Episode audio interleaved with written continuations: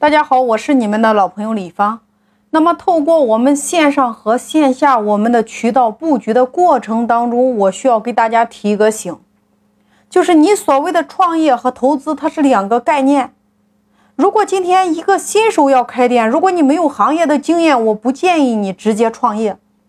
一般情况下，你看我们过去开店是不是先选行业，然后找位置，把店租下来，开始装修、招员工、搞活动？是不是六步？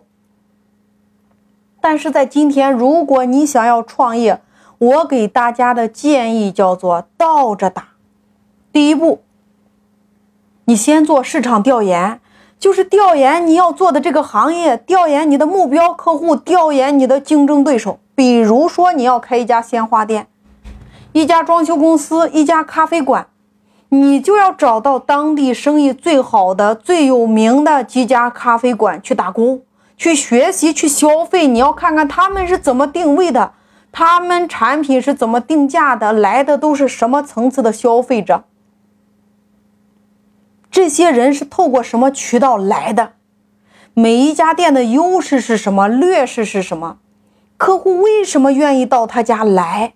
你要把这些一一列出来。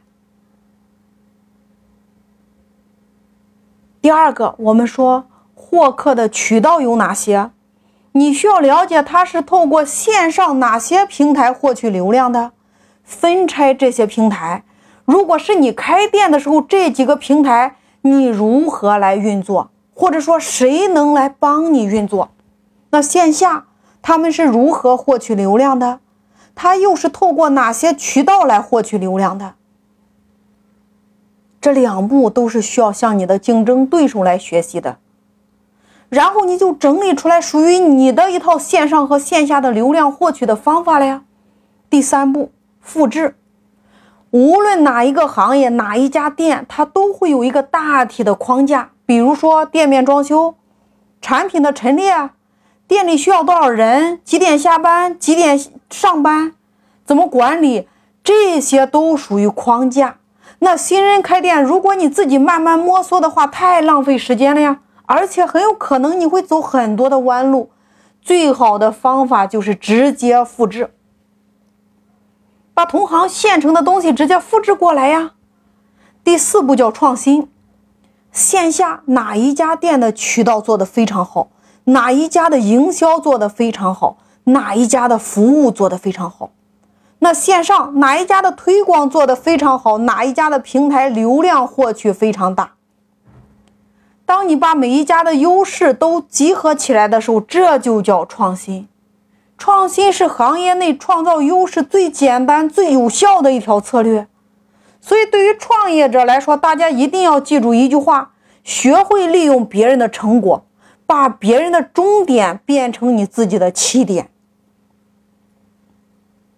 第五步，我们说叫寻找合伙人，把以上的四个方案再加上你的梦想，卖给有资金的人、有资源的人、有渠道的人、有人脉的人、会管理的人、懂技术的人，让他们与你一起来经营这件事儿。资金、人脉、资源、人才，是不是通通被你吸引过来了呀？你看。二零一九年上半年，我有一个朋友，他想做直播，那怎么办呢？他就在当地几家最大的公司里边，每一个公司做了三个月，然后把他学到的东西整理出来呀。紧接着，他找到一个有资源的人，资金就过来了呀。他们在二零二零年的年底，他注册了一家自己的公司，一场直播变现五十八万，你看。找方法其实非常简单，好的方法其实都已经在你的竞争对手那里了。